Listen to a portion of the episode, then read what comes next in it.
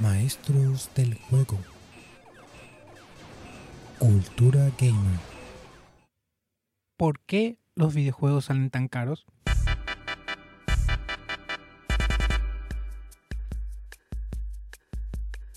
Un aviso. Esta es una opinión enteramente personal. Puede ser que otras personas estén en desacuerdo y puede que otras me den la razón. El dinero de las personas no es mío para decirles en qué pueden gastarlo ni cómo.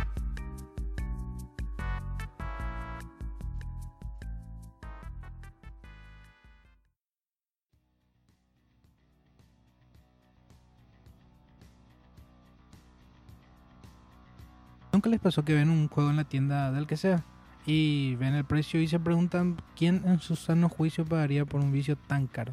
O cuando compran un juego que salió de la semana y al entrar ven que pasó algunos niveles, les piden dinero para hacer la experiencia, entre comillas, más fácil y termina pagando casi el doble sin darse cuenta.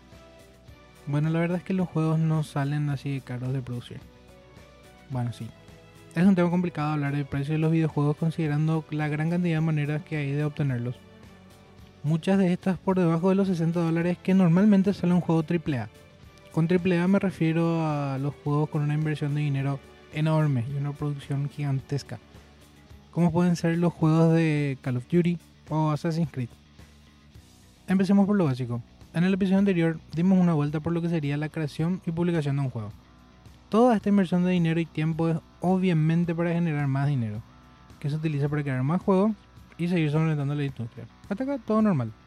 El problema empieza cuando los juegos de alto impacto, alto presupuesto y de alta complejidad mecánica ya no logran ver ganancia con el margen de los 60 dólares, que se lleva impuesto hace mucho tiempo.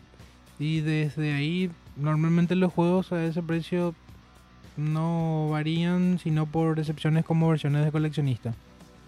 Entonces los publishers deciden crear estrategias para que el juego de originalmente 60 dólares genere 200, 500 o hasta 1000 dólares, utilizando estrategias que no son del todo bien recibidas por nosotros los jugadores. El punto es que estas compañías generan la falsa idea de que este contenido no estaba planeado y que su juego es tan bueno que va a seguir por años. Y empezaron a hacer estos mapas extras para que no nos aburramos. Así un juego de 60 dólares en realidad genera 80 y si luego un año el juego sigue siendo popular, que no necesariamente, lanzan otra Season Pack de 20 dólares. Si me pongo la piel de alguien que recién está empezando en el online y quiere la experiencia completa, tiene que pagar 100 dólares. O también está el infame caso de Star Wars Battlefront 2, que tenía un sistema de microtransacciones basado en cartas que mejoraban tu personaje, para que tenga más fuerza, velocidad, poderes, lo que sea. Que era terriblemente inclusivo y necesitaba básicamente vivir jugando para estar a la par de la gente que pagaba por estos packs. Pero volviendo al tema, no todos los publishers tienen un margen de ganancia tan amplio o políticas tan dañinas para la comunidad online. Como buen ejemplo podemos poner a Fortnite, cuyo desarrollo es muy interesante y puede ser motivo de otro episodio.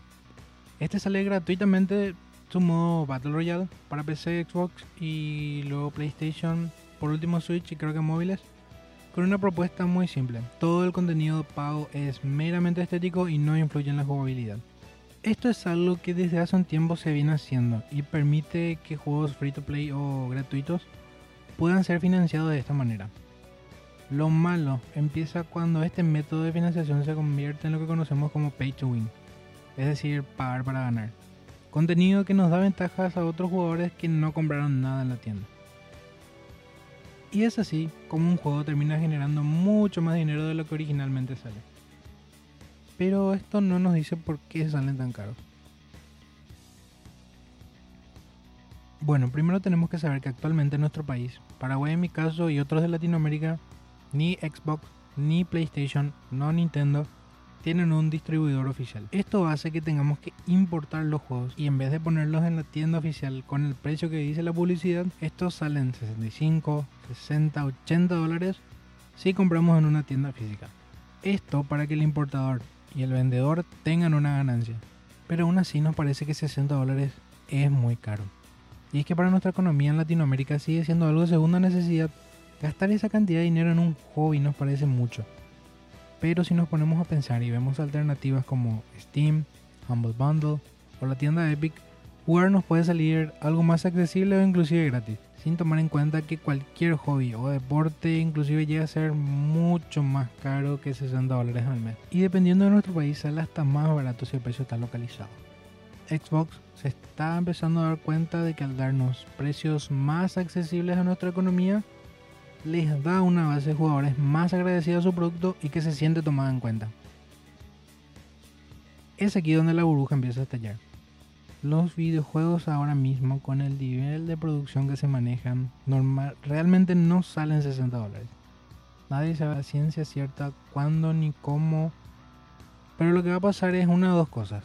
O los juegos salen con un precio de venta de 80 o 100 dólares con el contenido completo, sin microtransacciones. O empieza a bajar la calidad de los juegos para que salgan más baratos. Y que la ganancia pueda o no ser a base de microtransacciones. Esto se está decidiendo ahora mismo. Con cada compra que hacemos, votamos de qué manera queremos que los videojuegos se produzcan. Mi consejo es que, si están aferrados a la compra de juegos físicos, preparen sus bolsillos porque esto no baja de precio tan rápido como comprarlo online ni descargarlo en la consola o PC. Si tienen una tarjeta de crédito o hasta una prepaga como yo tenía antes, se van a ver superados con la inmensa cantidad de ofertas de videojuegos que existen en Internet. Esto tanto de la misma tienda online de PlayStation, Xbox o Switch, así como la gente que lo vende en plataformas como Humble Bundle, que nos da packs muy baratos de juegos medianamente decentes. Y otro consejo que les doy es que siempre esperen a que salga una review u opinión de un juego que ustedes deseen comprar. No siempre una saga de juegos magnífica va a ser así siempre a no ser que estén muy seguros de que el juego es lo que promete. Pero aún así no lo programen. Pero bueno, esto es nada más que mi opinión.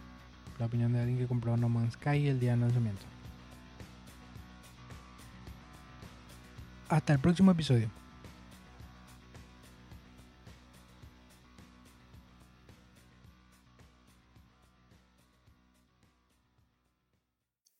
Gracias por escuchar este episodio. Si les pareció bueno, compártanlo y escriban en los comentarios sus opiniones y sugerencias de futuros episodios. Síganos a arroba GameMastersPod en Twitter e Instagram y arroba GameMastersPodcast en Facebook.